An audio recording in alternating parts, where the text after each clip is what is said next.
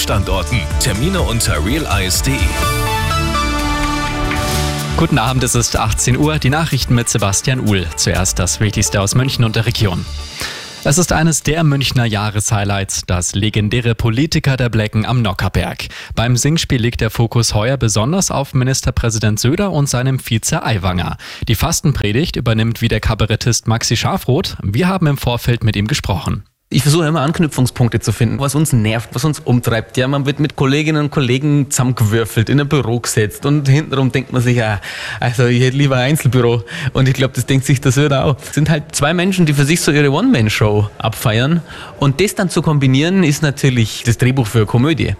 Und deswegen ist es sehr dankbar, aber da muss man dann wieder schauen, dass die anderen nicht zu kurz kommen.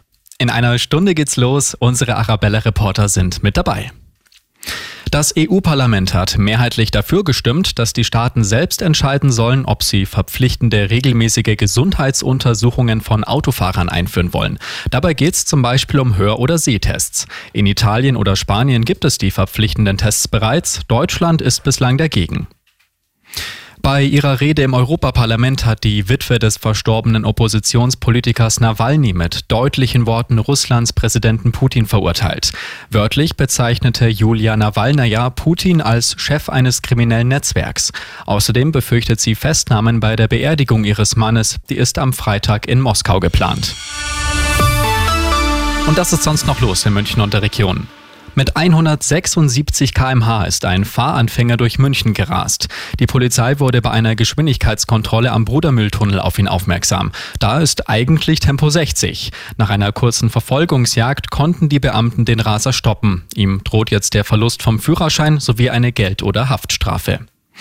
Und der Tegernsee als Energielieferant. Ob das möglich ist, prüft jetzt die Gemeinde Bad Wiessee. Arabella Lokalreporterin Cora Weidner. Es wäre die allererste sogenannte Seethermie in Deutschland. Der Plan, im Tegernsee werden Rohre versenkt, die Seewasser in eine Wärmepumpe leiten. Das Ziel, günstige und umweltfreundliche Energie. Experten beraten jetzt, ob das möglich ist. Immer gut informiert. Das Update für München und die Region wieder um halb sieben. Und jetzt der zuverlässige Verkehrsservice mit Andi Karg. Um zwei Minuten nach